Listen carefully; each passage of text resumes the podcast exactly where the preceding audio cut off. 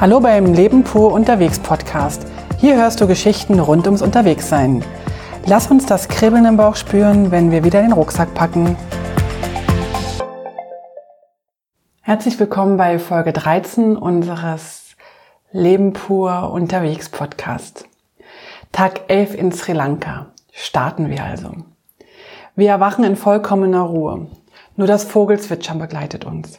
Wir sind erholt, die Kindergesichter leuchten immer noch in farbenfrohem rötlich-braun und wir beschließen, am Pool zu bleiben.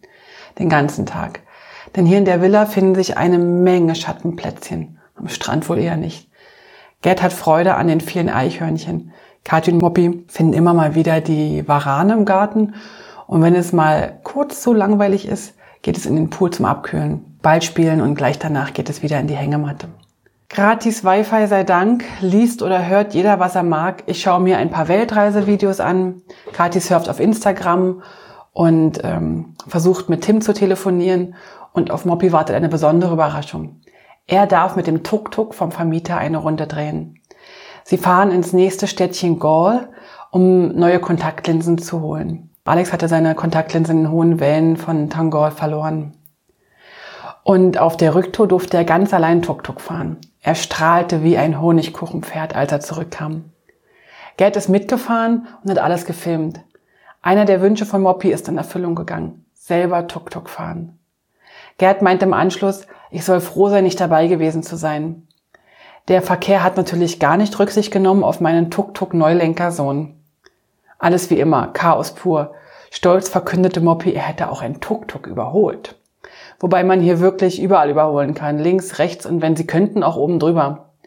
Manchmal kommt es mir so vor, wie in dem Film mit Bruce Willis, wo die Taxis in der Luft schweben. Bin einerseits dankbar, dass meine Männer gesund und munter wieder zurück sind, aber noch mehr beglückt es mich, die strahlenden Augen von Alex zu sehen.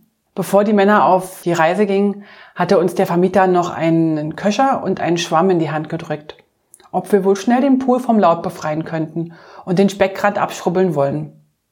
Na klar, machen wir schnell. Das mit dem Speckrand ist eine einmalige Sache. Das mit dem Laub scheint hier eine never-ending Story zu sein. Kaum ist das Laub raus, fegt den Wind die nächste Ladung Laub hinein. Aber was soll's, so hat der Tag eben einen Sinn. Und ich mache das gern.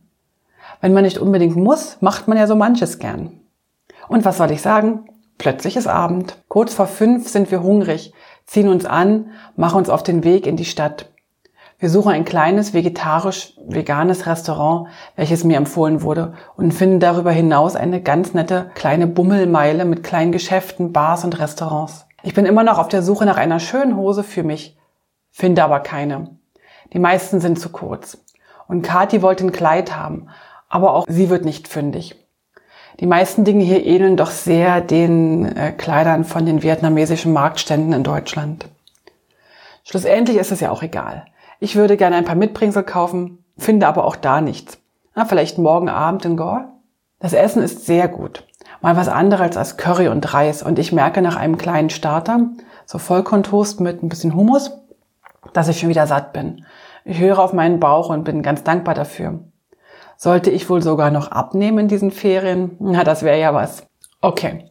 Wir laufen zur Villa zurück, entlang der lärmenden und tosenden Hauptstraße und freuen uns schon auf die kleine Gasse, welche zum Hotel führt. Witzig hier ist, dass an jeder Straßenlaterne ein Lichtschalter ist.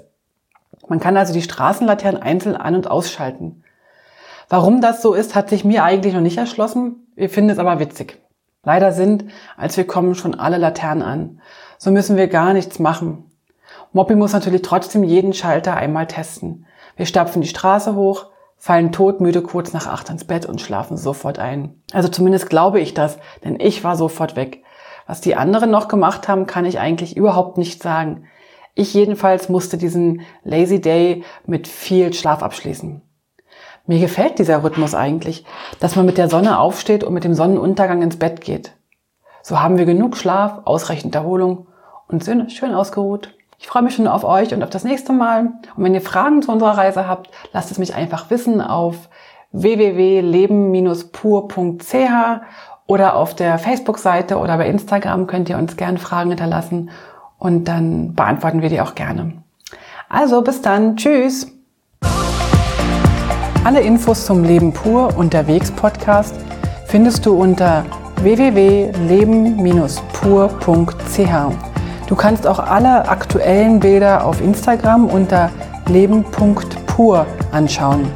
Wenn du über aktuelle Episoden informiert werden willst, abonniere doch einfach den Podcast bei iTunes und unsere Newsletter auf www.leben-pur.ch.